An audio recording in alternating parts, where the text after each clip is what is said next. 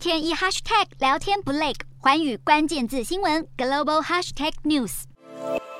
在通膨创新高下，欧洲央行二十一号召开货币决策会议，宣布升息两码，是十一年来首次升息。其中最重要的存款利率从负百分之零点五提高到零，结束八年来的负利率政策。而欧洲央行也不排除在下次九月八号的会议后继续升息。欧洲央行同时宣布对欧元区高负债成员国提供额外援助，推出名为“传输保护工具”的反破碎化工具，目的是为了抑制这些成员国的借贷成本持续攀高，避免欧元区陷入金融破碎化危机。简单来说，就是制定购债计划，防止欧元区国家陷入经济走势分歧。欧洲央行大力升息两码，欧洲主要股市涨跌互见，英国和法国股市收红，德国股市反而走跌，主要还是受到乌俄战争波及，能源股颓势影响。汇率方面，外界关注欧元走势，而学者和分析师普遍认为，美国经济基本面还是优于欧元区，有条件维持更暴力的升息节奏。因此，美欧利差将会继续扩大。虽然欧洲央行升息，短线来看可以推升欧元行情，但中长线美元强势格局不变，欧元与美元再次出现一比一平盘的可能性还是存在。